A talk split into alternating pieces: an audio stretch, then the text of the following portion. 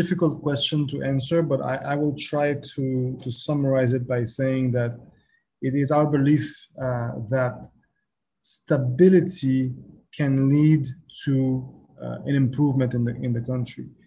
And as such, uh, like you mentioned, there is great uncertainty as to what the next steps will be, how the next steps will be taken in order to move from the current uh, situation to eventually another election that would that would uh, lead to a, a, new president being elected and, and taking on the next term. But our plea would be to focus on, on stability. So again, I, I hate to sound like a broken record, but security is first and foremost. Uh, with security being, uh, let's say, addressed, the next uh, the next steps would be to focus on job creation, in, in, in our opinion, and that might mean for the governments that will come to consider taking action to attract investment. Uh, and, and, in that front, there's there's a there's a need to how would I say um, not not reinforce, but to to help investors feel secure in that their assets will be protected if uh, they are invested in Haiti.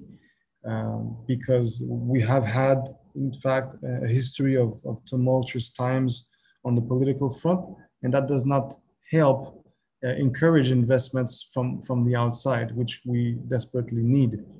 Haiti is a, is, a, is a land of opportunity in the sense that there are so many uh, arenas where everything is to be built that it can be a very attractive uh, location for businesses.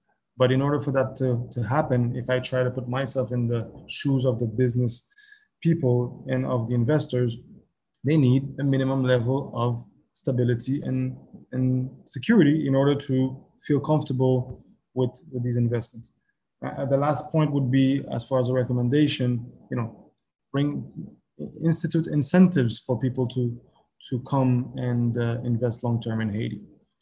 These would be our our recommendations, suggestions for the next leaders uh, of Haiti, and uh, probably recognizing that uh, it is a country that's that's faced many many challenges. We can't solve everything at once, but focusing on the right items um, would be would be critical as opposed to taking on too many uh, challenges and not being able to actually address them all. Obviously, I am talking specifically from our perspective on the economic side.